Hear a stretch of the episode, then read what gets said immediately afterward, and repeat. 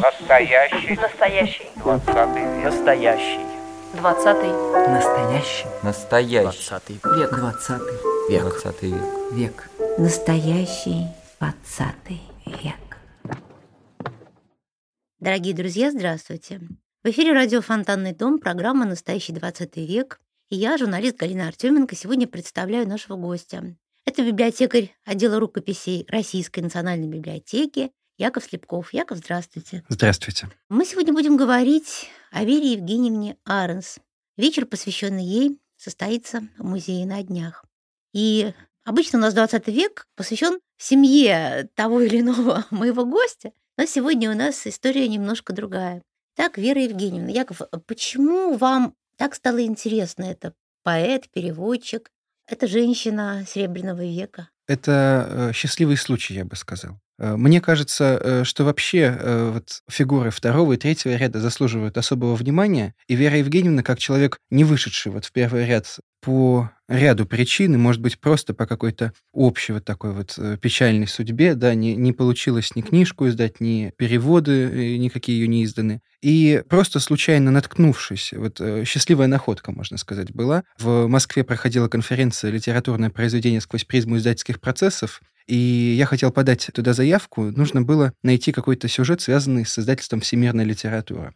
А, как известно, Вера Евгеньевна сотрудничала с Блоком и переводила Гейны для всемирной литературы. Блок редактировал. Блок редактировал, да. Э, об этом будет отдельный э, сюжет, посвященный этому э, на вечере. Юрий Борисович Орлицкий будет рассказывать, потому что выясняется, что не всю правку Блока сама Вера Евгеньевна принимала. То есть, в общем, вступала в какой-то с ним такой переводческий, поэтический спор. Ну, вообще она, да, вот с Блоком переписывалась, и всегда так получалось, что она интересна только в связи с кем-то. В связи с тем, э, как в нее был влюблен Гумилев, как он ее приглашал в путешествие, вот его письма. Э, Дарственные надписи Блока на книгах. Он подарил несколько книг Вере Евгеньевне. Помощь Ахматовой. Помощь Ахматовой, Мгм. да. И наоборот, их какое-то то ли соперничество, то ли дружба. Мне удалось найти случайно совершенно. Эти документы были, в общем, доступны исследователям, но как-то никто не обращал внимания, что у нас лежит три больших повести французского символиста Франсиса Жамма э, у нас в отделе рукописи РНБ. И их сделала Вера Евгеньевна именно для всемирной литературы. Там технические такие есть титульные листы для наборщиков. И там указано в том числе, что вот это издательство всемирной литературы. И я стал постепенно вот этот сюжет раскапывать, можно сказать. Мне стало интересно, да, вот э, как она пришла во всемирную литературу, правда ли, что это Блок ее привел, и почему оказались неизданы книги Жамма.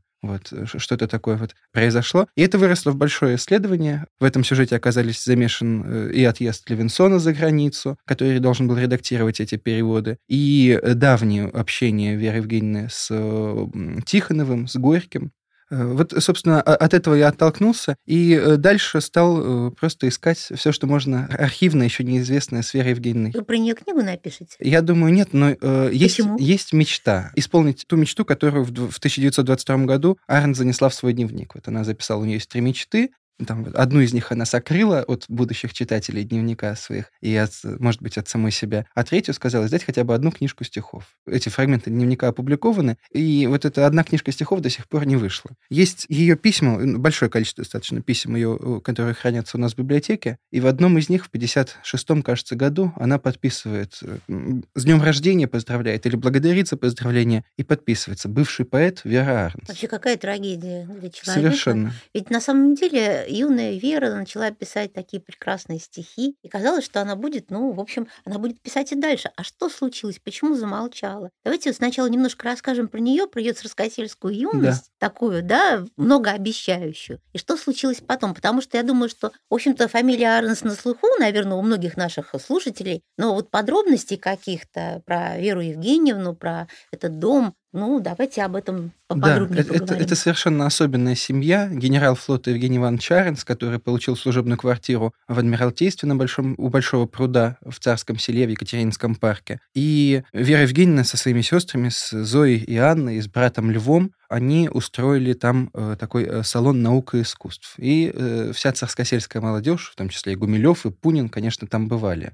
Сестры были красавицы. Сестры красавицы были. И, конечно, да, вот э, эта атмосфера влюбленности, такого вот творчества, да, вот э, культ э, искусства, все это там чувствовалось очень, э, очень ярко. Потом она, э, большую часть, конечно, да, вот своей юности она провела не, собственно, в Царском селе, а в Александровском институте, где она училась. И вот э, у нас э, тоже в, в одном архиве в Петербурге хранится ее дело, дело Смолянки Веры Евгеньевны Арнс. И, и в нем в том числе есть ведомость о поведении и успехах. Да, ведомость о поведении и успехах э, Веры Евгеньевны э, за последний год. Да, вот э, она поступила в седьмой класс и в 900 году из первого выпустилась. Вот поведение отлично, закон Божий отлично. 11, 12, 12 отметки, там, 12-бальная система. Весьма хорошо русский и очень хорошо французский. 10, 10, 10. И немецкий язык 11, 12, 11 оценки. Весьма хорошо тоже. То есть, в общем, и языки были даны, может быть, я думаю, еще даже в семье, наверное, наверняка. И э, потом вот в институте э, это все развивалось. Это же, видимо, должно было, стало э, тем, что ее поддерживало в 20-е годы, когда она пыталась вот сотрудничать со всемирной литературой. А что было потом? Вот как она начала писать, если она начала публиковаться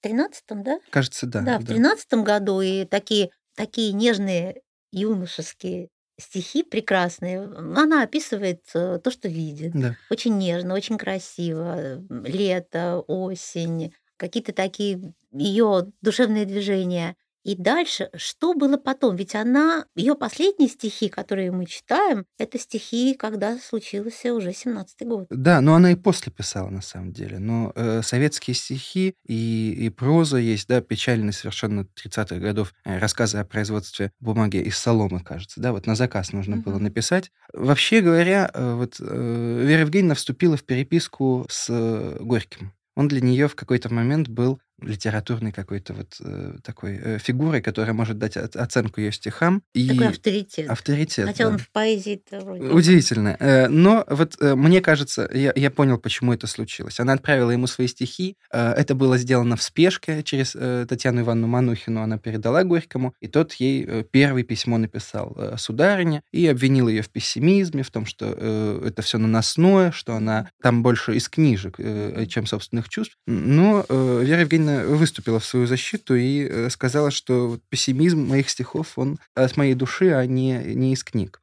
А, ну вот э, почему это случилось на самом деле? Дело в том, что, опять же, да, э, вот Вера Евгеньевна в те годы, в начале десятых годов, она входила в этот круг, и все ее, в общем, достаточно хорошо знали. А, она была, видимо, хорошо и близка знакома с Зинаидой Евгеньевной Серебряковой, переписывалась с ним. Сохранился небольшая визиточка брата Серебряковой Лансере, на которой он пишет руководству бродячей собаки просьбу пропустить в бродячую собаку Веру и ее супруга Владимира Гаккеля.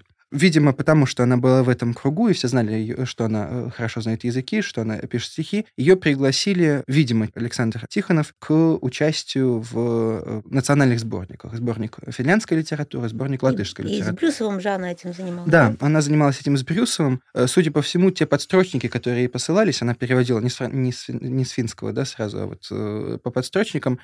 Видимо, там тоже не все, не все переводы либо нравились, либо она, вот Тихонов ей посылает стихи, говорит, писала вам двух финнов, шесть финнов, пожалуйста, переведите их всех. Она переводит одного.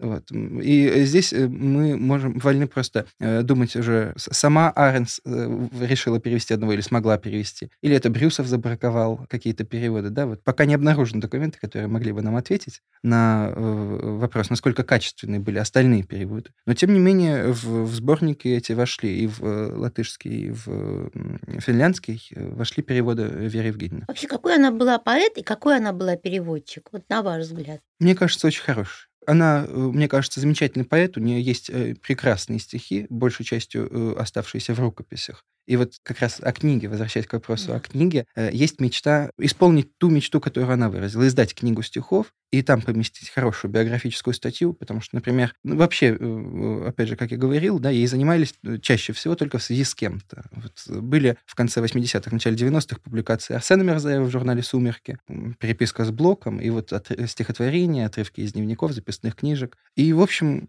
как бы ей, собственно, да, очень небольшая статья в словаре «Русские писатели» посвящена. А вот все эти истории, как она участвовала в проектах всемирной да, всемирной литературы, mm-hmm. до этого вот в этих национальных национальных сборниках. Что она делала потом в 30-е годы? Э, очень печальная судьба ее э, мужа, да, вот Блокада же погиб, в блокаду, да, в 42 году погиб. Но, видимо, это была очень счастливая пара, да, потому что вот Николай Леонидович Зыков мне рассказывал, что немножко так вот, не, не то, что смеялись, но это было забавно, что вот э, есть Пунин, есть Гумилев, а Вера Евгеньевна выбирает инженер. Да, вот. И, и, э, ну, видимо, какая-то счастливая большая такая судьба, и прожили до 42 года вместе. И потом она 20 лет еще жила да, одна. Жила одна, да. Но Достаточно она, тяжело ведь жила. Тяжело жила, и я вот сейчас хочу одно письмо ее прочесть. Вера Евгеньевна оказалась отнесена к группе людей, враги, завистницы Ахматовой. Вот э, так случилось. Почему, мне не совсем понятно. Мне кажется, у них все-таки были э, с Ахматовой достаточно хорошие ну, отношения. Ахматова же ей даже помогала в трудные минуты. Да, Ахматова ей знаю. помогала, это действительно так. И не только помогала, но у них и некий литературный был да, разговор. Вообще, э, можно говорить о влиянии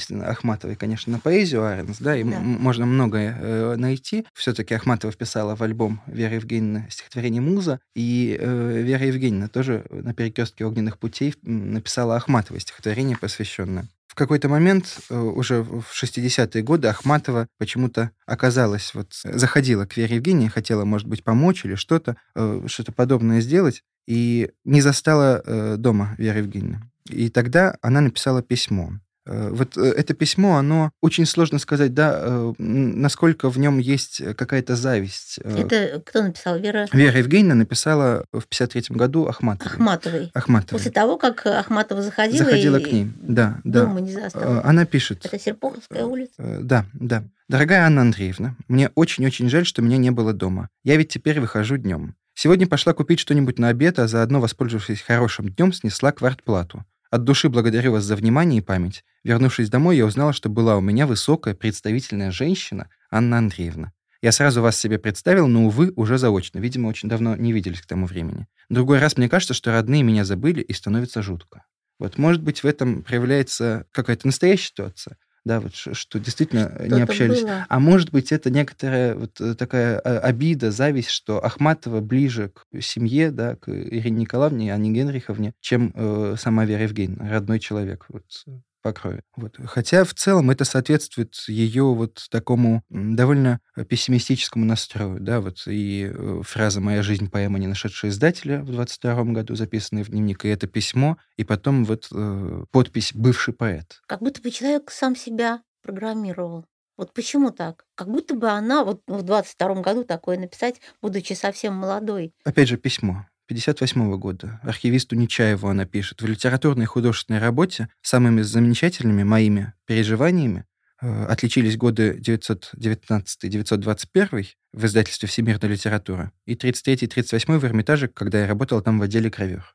То есть вот это вот прикосновение к большому да, проекту какому-то и большому искусству, ну вот о том, насколько спасительным был проект Горького, вообще говорить не Да, приходится. конечно. И московским филологом Яковом Чечневым обнаружены документы недавно, в которых видно, э, сколько Арнс за те переводы, которые не были изданы, э, получила денег. Она и за Гейна получала, и за переводы Вильгельма Раабе э, она переводила э, несколько разных произведений. И больше всего вот самый большой проект был перевод Франсиса Жамма. Это были три повести. Повесть э, «Анисовое яблочко», «Альмаида де Тремон» и «Клара дель Блес». Русский читатель знает лучше всего, не читая стихов Жамма, Клару дель Блес, потому что ее перевел в 13 году Эренбург и издал в... Ну, там маленькая такая была, тоненькая книжка «Зеленая библиотека». Ну Вот. С тех пор, в общем, и перевод Аренс, э, что «Они свое яблочко», что «Альмейда де Тремон», да, вот две повести, вообще такие повести связанные между собой. Не сюжетно, ну, вот их э, Жам писал одну за другой, они как бы имеют такой... Это комплекс.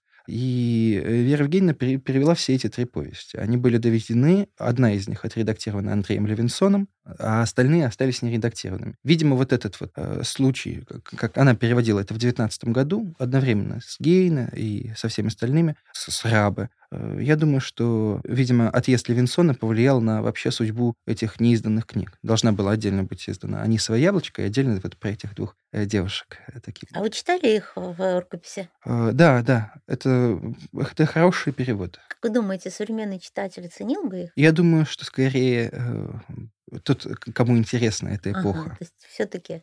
Да, да. Это интересная история с Оренбургом. А, Оренбург переводил, и она одно и то же произведение. А потом По-моему, Эренбург э, купил... Книги. кни- вот, да. да. вот расскажите Он эту зашел, в, в- если, кажется, в книжную лавку писателей. Да, она же туда книги носила. э, ей уже- носила. И то, что хранится в публичной библиотеке, и то, что вот э, он нашел в книжной лавке писателей, она все носила в 40-е годы. Видимо, это были самые тяжелые годы уже э, после блокады, и она продавала сначала рукописи и документы своего отца в публичную библиотеку. Хотя сложно сказать, могла ли публичная библиотека много заплатить. Это, в общем, можно выяснить, да, сколько она э, получила денег. Э, В архиве есть все эти документы. Но, тем не менее, сначала сдавала документы своего отца, причем там есть очень интересные их далеких, дальних польских родственников, э, записные книжки там бабушек и дедушек. И потом Евгения Ивановича, потом ее собственные все. Эренбург э, зашел в, в книжную лавку Вот и... здесь, э, на Невском. Здесь, на Невском, и, и обнаружил автографы Блока, в которых, вот,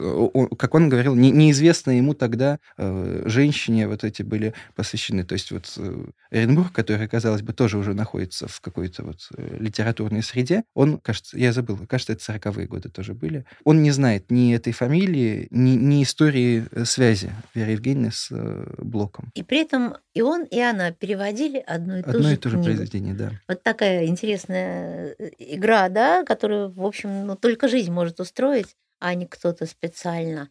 Скажите, пожалуйста, а вообще как она жила вот эти 20 лет, э, последние 20 лет после 42-го? Она осталась одна, Анна Евгеньевна умирает в эвакуации, племянники тоже в блокаду. Как складывалась ее жизнь тогда, вот в эту вторую половину? Сложно сказать, потому что она э, в тот момент уже не участвует почти в переводах, э, ни в каких. закрытая. Я думаю, да. э, Документов почти не осталось, э, которые могли бы свидетельствовать об этом. Мы можем только вот э, искать кусочки в переписках, упоминания о ней или вот ее. Ну вот по письму Ахматовой, да, или по письму Нечаева мы видим, какой у нее настрой был в э, 50-е годы.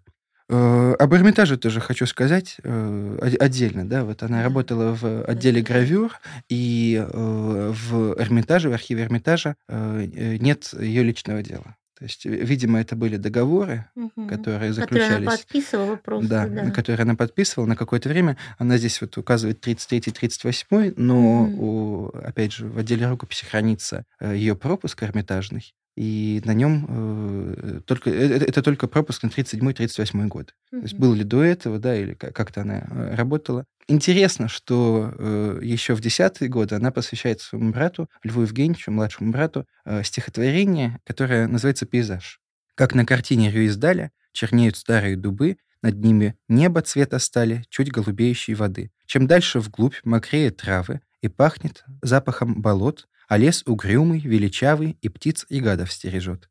Из леса змейкою дорога стремится будто в облака, и еле пасмурные строги средь молодого дубника. И это прямо выраженный да, э, экфрасис. Она говорит о картине Рюиздаля «Эрмитажной», которая называется «Болото». Видимо, она, э, естественно, она тогда, еще в десятые годы, тоже хорошо знала э, голландскую живопись и э, Эрмитажное собрание, и вот посвятила это стихотворение. Судьба ее брата сложилась тоже очень тяжело. Она очень дружна была потом, вот как раз в последние эти 20 лет, очень дружна была со своим племянником, с Евгением Львовичем. Судьба Льва Евгеньевича Аренса тоже заслуживает отдельного внимания. Я специально оказался, э, но случайно нашел документы. Э, Есть такой институт внутренних вод Российской Академии Наук в маленьком городе Барок. И там оказывается характеристика Льва Евгеньевича. Я искал совершенно другие документы, но вот э, есть отчет о поездке комиссии. Не хочу называть фамилии, потому что тот отзыв, который они оставили, оказался очень подлым. Вот раздел, который назывался «О кадрах. Состояние и лицо кадров Барка». Знакомство с кадрами станции выявило. Подбор кадров происходил преимущественно по личным связям, без изучения деловой и политической стороны. Вот вам примеры. И дальше несколько больших примеров, э, в том числе совершенно страшный о том, как э, одна женщина, которая была осуждена, оказалась там на работе. Бухгалтером работает ее муж, и он беспартийный, потому что он вступился э, да, вот, за свою жену. И это, по мнению проверяющих, которые отчитываются, это была такая большая подлость со стороны этого мужа. Ну, еще бы. А, Но э, не, не, не об их судьбе хочу сказать. На станции подвязался троцкист Арнс, который выслан из Ленинграда. В Барок он прибыл с рекомендательным письмом, но так как штатной должности не было, то Арнс работал по договорам. Для троцкиста на станции устроили кормушку и нашлись деньги для оплаты по договору. В текущем году ему устроили перевод в заповедник в Тиберду. И дальше говорилось о том, что вот как же так, э, восстановить станцию не могут, деньги выделить на ремонт не могут, нормальных специалистов нет, а вот для троцкиста деньги нашлись. Подвязался. Подвязался, подвязался. И дальше, э, вот итог этого, этого раздела был такой. Прошу Академию наук подойти к этой станции как к будущему институту. Тогда еще не был, собственно, институт, да, потом вот когда туда э, приехал Папанин и сделал уже большую работу, и там потом оказался ближайший друг Осипа Мандельштама Борис Кузин. И вот, собственно, Папанин как администратор, а Кузин как ученый устроили всю научную жизнь в Барка. Но Арнс их не застал. Так вот, пишет эта комиссия, прошу Академию наук подойти к этой станции как к будущему институту, материально поднять людей, туда смотрят как на ссылку, посылают Арнсов, Бородатовых, Овчинниковых, на лето ед- в Геленджик едут с удовольствием семьями, а в Барок никого не зазовешь. Вот, э, Очень характерный стиль. Да. Донос такой. Донос. Это, это действительно донос, причем это спустя несколько страниц, почти 50 страниц сам, Отчетик. э, сам отчет, да. Мгм. И это дважды повторяется. То есть вот в этом разделе отдельно, вот в этом выводе, где, где да, Арнс становится как, как бы, это уже не личное имя, да, всяких Да, Арнсов. Всяких Арнсов. То есть такой донос... э, Вы фамилии не зачитываете, потому что там, наверное, есть известные. Есть известно. Да, поэтому как-то... Да. Ну, и потом некоторые из них, по-моему, Сами пострадали. Да, да. Потом, через какое-то время. А что дальше было с Львом Арнсом? Он э, в Тиберде был, и, кстати, Вера Евгеньевна ездила туда к нему, и э, даже по следам вот этой поездки тоже написала стихотворение, которое, я надеюсь, мы услышим, э, они в рукописи, э, мы услышим на вечере. То есть на нашем вечере в музее прозвучит то, что только хранится в рукописи. Да. Еще вообще. А какие стихи она писала после э, 17 года? Ш- О чем она писала? Что она хотела сказать? Она же всегда вела дневники. И вот стихи, мне кажется, это были тоже как Да, дневники да, её. это действительно отражение вот такого личного состояния. Но, собственно, мне кажется, вот это вот такое романтическое наблюдение мира и в чем-то какая-то подражательность, а в, чем-то неумелость, а в чем-то наоборот, вот резкий совершенно выход. По-моему, они, собственно, не отличаются от дореволюционных. Там не было такого вот перехода, да, вот. Э, Не знаю, э, обладал ли Аренс каким-то таким вот историческим сознанием, пониманием того, что происходит. Ну, Э, про есть- Первую-то мировую там Конечно, она пишет. да, про конечно, Первую мировую, и про да. 17-й год, про эти вот трамваи людей. наблюдать события, Да, да. э, друг- Но она сама сказала, да, в одном э, стихотворении, я поэт, а не пророк. Да, она разделяла вот эти вот две роли,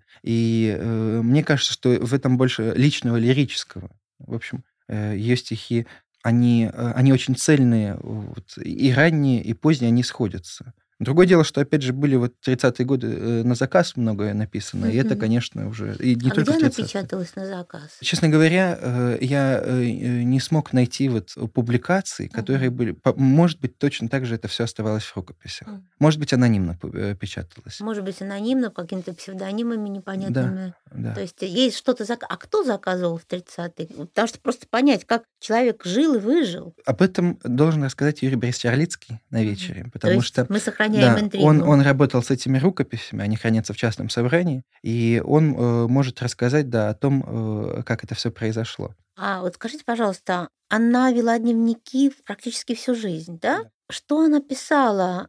Вот э, что у вас, может быть, если вы ну, читали знакомились, что она писала в 20-е, 30-е? Писала ли она что-то в блокаду? Дневники хранятся, насколько я понимаю, тоже в частной коллекции. Мгм. И к рукописям нет э, вот Доступа пока, доступа, да? да? То, что есть, э, это опубликованные вот в «Сумерках» То, записи. что Арсен Э, Да, но в основном это записи 20-х годов. Мгм. То есть э, то, что она писала потом, но действительно сохранились. Она ведь, э, ну и после войны тоже вела. Видимо, это еще ждет э, публикации, наверное, когда Я очень надеюсь, что э, э, наследие Аренс вообще будет введено в оборот, потому что она как свидетель века и как, в общем, близкий ко многим человек, на самом деле интересна сама по себе. Да? И ее стихи интересны, э, история ее переводов, и то, как она это перевела, как она это сделала.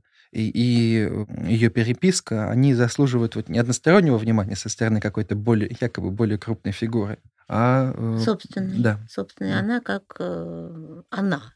Как она именно. Скажите, а вот для вас кто она? Кто она?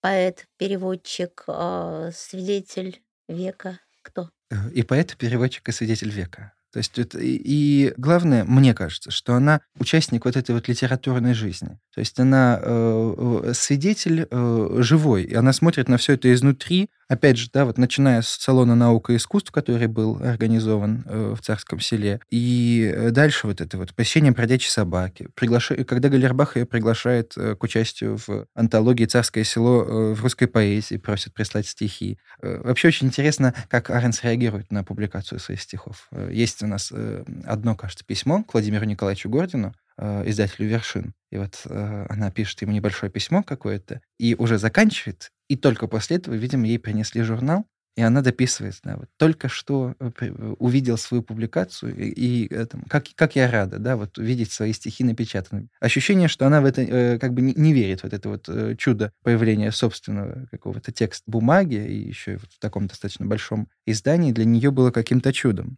какое-то участие, небольшое, незначительное, но э, она принимала и в э, Вольно-философской ассоциации, она приходила на собрания. В 20-е годы она была э, действительным членом Дома литераторов, то есть тоже вот этот гуманитарный проект, тоже, видимо, ей э, какая-то помощь была нужна, она ее э, получала. Но стало потом, э, что э, да, вот, важно для э, издания книги, э, она была э, членом Ленинградского отделения Всероссийского союза писателей по секции переводчиков. То есть вот э, те ее переводы, сделанные в 20-е, в 30-е годы. Например, в 30-е годы она переводит э, Венеру Ильскую, Проспера Мерима, и несет ее в Академию. Академия принимает эту рукопись, ставит штамп, а в издании, которое э, вышло под редакцией Эфроса и Смирнова, опубликован перевод Смирнова. То есть вот какая-то общая неудачливость э, всех этих переводов. Опять же, да, вот, э, значит, вот во всемирной литературе три книги Жамма не удалось. Потом перевела повесть Вильгельма Раабы «Черная галера». Не издана книга, хотя и те, и другие э, были в каталоге, который вот обещал, в каталоге всемирной литературы, который сообщал о планах издательских отнесла рукопись одного из рассказов Жамма в издательство «Прибой» в 26 году. Рукопись приняли, но тоже не опубликовали. Потом вот в Академию отнесла. Академия печатает перевод Смирнова. В 26 году во всемирной литературе снова появилось обсуждение, стоит ли заказывать, ну, уже другой роман, э, перевод Франсиса Жамма. И э, постановили не заказывать. Он не интересен советскому читателю, э, потому что слишком религиозный, слишком отвлеченные вот, темы, которые берет Жам. И, может быть, и это было бы каким-то привлечением Веры Евгеньевны. Потом, э, опять же, ее участие, да, э, ее поэтическая деятельность, да, мне кажется, свидетельствует например, э, ее выступление в школе Левицкой, э, десятилетие школы было, и Арнс э, там читала стихотворение «Подснежник». Это символ школы был, эмблема школы, она почитала. То есть то, что ее приглашают туда, это свидетельствует о том, что ее принимают как поэта, знают как поэта. Точно так же потом был вечер в шестнадцатом году, назывался «Поэтесса маленьким беженцем». Там выступали Грушко, Тэфи, Моравская, Арнс и многие другие. Арнс среди них тоже читала. Или вот, например, очень интересная афиша э, хранится в фонде э, Михаила Борисоглебского, да, такого вот э, очень писателя с очень необычной судьбой. Там большая подборка вечеров, где он участвовал. Среди э, этих афиш хранится афиша «Концерт вечера 31 марта 1928 года в область отделе». Вот, э, и Ленинградское отделение Всероссийского союза писателей устраивало. Да. При этом э, вместе с ней э, значились в качестве участников и Николай Клюев, сам Борисоглебский, Всеволод Рождественский. Отдельно было в афише прописано, что меня... Э, это э, интересный факт, мне кажется. Были обещаны танцы, кафе, игры, буфет. Вот э, что привлекает да, э, слушателей на вечер в областотдел? Танцы. Игры, буфеты или, или э, чтение э, Рождественского, Клюева, Арнс? Ну, мне кажется, что это одно другому не мешает, потому что когда молодые художники будущей литографской мастерской в эти же годы учились, здесь на одной из большой морской, по-моему, улице, э, Вера Матюк вспоминала, что она вспоминала, танцы. Это как-то было нормально, они же все были, в общем-то, не старые люди. Конечно. Почему нет? Послушали тексты и пошли танцевать. И пошли танцевать, да. И пошли танцевать. А вообще она, Вера Евгеньевна, как вы думаете, почему? Ведь она росла в счастливой семье. Сравните ее, если с Анной Евгеньевной, да, Анна Евгеньевна, ну, сильный человек, да. да, такой вот. А Вера Евгеньевна тоже сильный человек но как-то вот... Прожить всю, всю, да. всю блокаду в городе. Да, это... да. Вот при этом какое-то постоянное ощущение, что она делает шаг назад. То есть вот она вроде бы все хорошо, И вдруг она отступает. У вас нет такого чувства? Нет, мне кажется, здесь не то чтобы рок, но какая-то общая неудачливость. Мгм. То есть вот эта история с переводами, э, это неизданная книга, и э, потом вот эти вот написанные на заказ произведения, да, ну такого много было, да, вот э, э, у Бориса Глебского э, жена э, Ксения Жихарева написала поэму в прозе «Райпродукт». Да, ее приняли на работу там секретарем или кем-то. Точно так же Вере Евгеньевне нужно было вот... э, Это единственное было спос- э, средство, да, вот э, существовать. Написать про то, как производится бумага из Ну каких-то дополнительных... Потому что кризис бумажный. Нужно вот Мгм. доказать, что все это хорошо. Мне кажется, что здесь просто вот общая неудачливость. То есть, ну вот что-то случается, и почему-то перевод не издается.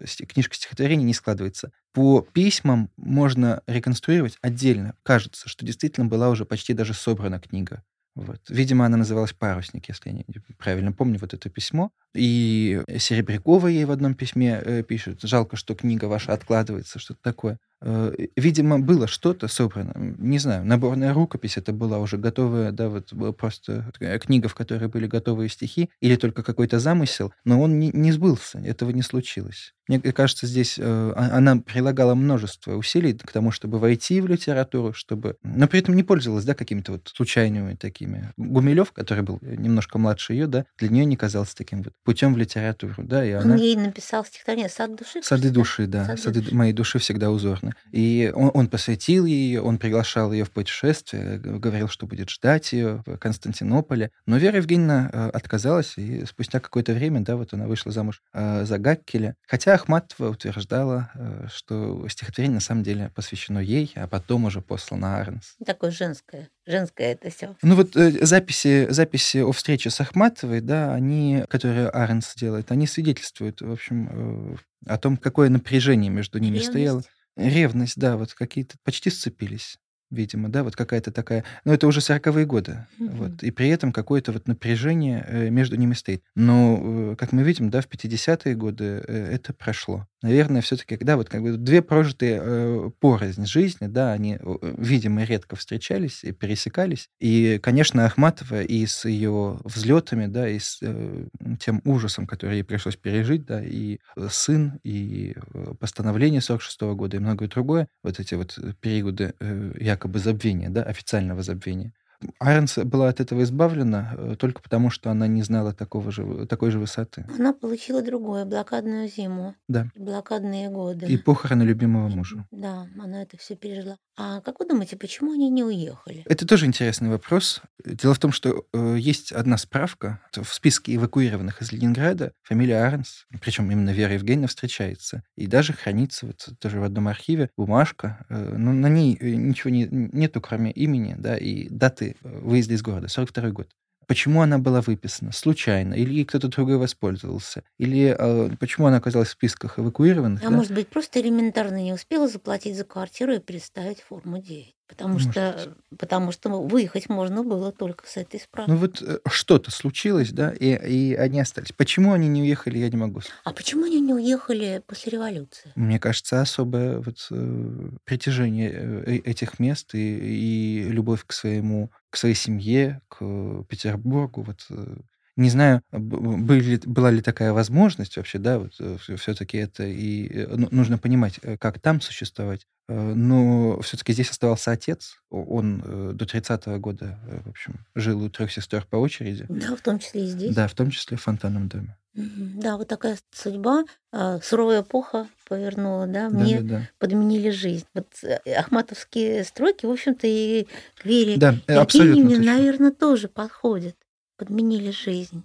А вообще, вы книгу, когда соберете ее, как назовете? Парус? Если получится реконструировать какой-то да, вот, э, сборник, реально существовавший, конечно, будет э, правильно исполнить волю автора и э, раздел книги со- собрать так, как хотела она. Но э, э, я не думаю, что вот какой-то... Это будет делать коллектив авторов, сразу несколько человек, и, может быть, это будет академическое здание. Это такая тоже наша вот мечта.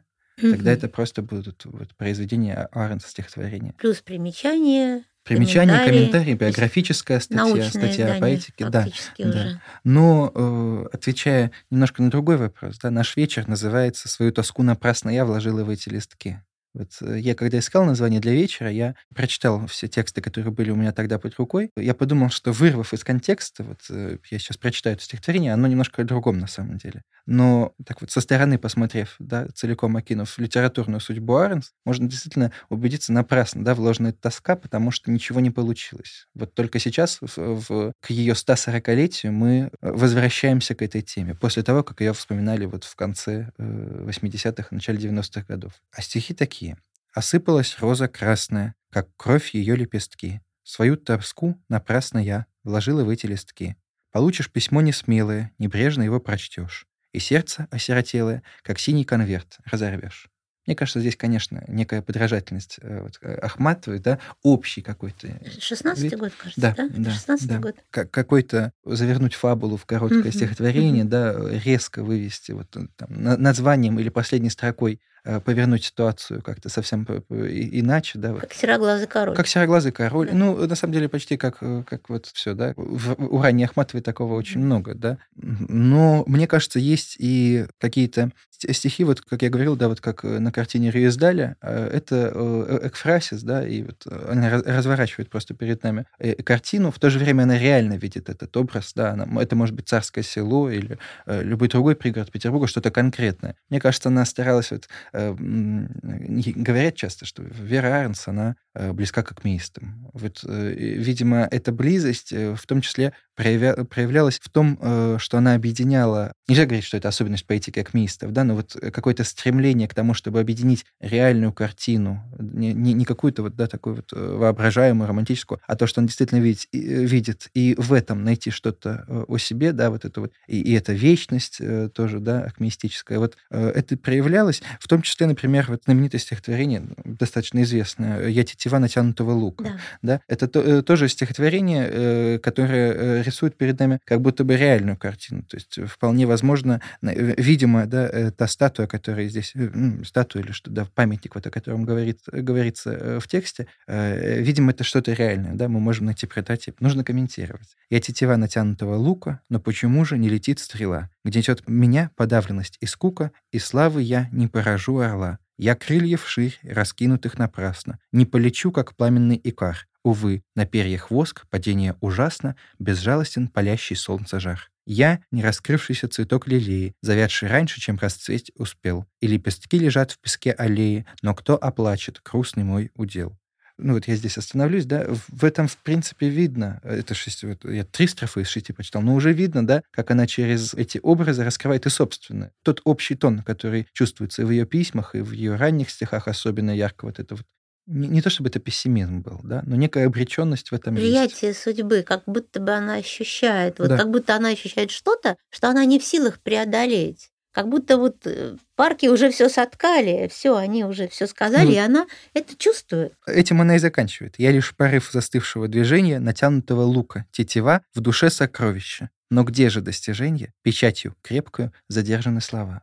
Вот эти, этой печатью крепкую слова остались задержаны, в общем, достаточно на долгий период времени, на самом деле. И мы только теперь как бы вот открываем ее. Мне кажется, лучшие стихи Арнс а, остались еще в рукописях. И я надеюсь, что мы сможем их увидеть вот э, в хорошем издании, вернуть этого человека в в тот литературный контекст, в котором она была, а не только как вот корреспондентку Блока, которая э, как будто бы вот так вот, да. Отдельно опубликованные письма, они производят э, другое совсем впечатление, да, когда она пишет Блоку «Мы с вами похожи как люди, по-человечески, не как э, поэты, а вот как люди», э, это зв- э, звучит, как будто так могла и поклонница написать. да. конечно. А- Ах, Александр Александрович, мы с вами похожи. Может быть, в этом э, э, то, то долгое их общение, да, на протяжении э, ну, полтора года как минимум они общались э, в связи с э, переводами Гейна, и какие-то переводческие их споры, да, вот их разные стратегии переводческие, по- поэтические, видимо, тоже. Какое-то в этом э, было все-таки общение. Хотя в записных книжках Блока да, она фигурирует в основном во фразе «ответ Арнс», «ответ Вере Арнс». То есть вот он там или письма пишет, или... Не поразила она его. Нет, я думаю, нет. И, и вряд ли он считал, что они похожи. Ну, вот такая интересная судьба. Ну, в общем, вам удастся, наверное, все-таки ее из небытия снова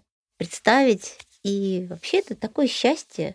То есть вы в этом смысле Яков счастливый человек, что вам удастся исполнить мечту женщины, которая родилась 140 лет назад. Да. Я, я э, тоже это воспринимаю именно так. Не то чтобы возвращение из небытия. Я не хочу быть неблагодарным к моим предшественникам, которые тоже занимались, да, вот тот же Арсен Мирзаев, который публиковал. Но, к счастью, э, сейчас вот интерес к Вере Евгении, к ее переводам стихотворным, вот э, московские филологи Юрий Орлицкий и Ольга Ладохина этим занимаются, и сейчас старательно московские архивы э, разыскивают все, что неизвестно. Вот неизвестные переводы из Гейна тоже будут у нас на вечере э, 27 числа представлены. И вся эта история публикации, история семьи, э, общения с семьей, история вот этих вот малоудачных переводы хорошие, да, малоудачная их судьба. Но, конечно, главное вот это ощущение себя поэтом, да, я, я опять же, э, я поэт, но не пророк, все-таки поэт. Э, и бывший поэт, но тоже когда-то была. Да, вот ощущение вот этого вот, того, что не случилось, оно, мне кажется, очень важно. И вот, может быть, это бывший теперь отпадет. Как интересно, мы говорили о 20 веке, и только в 21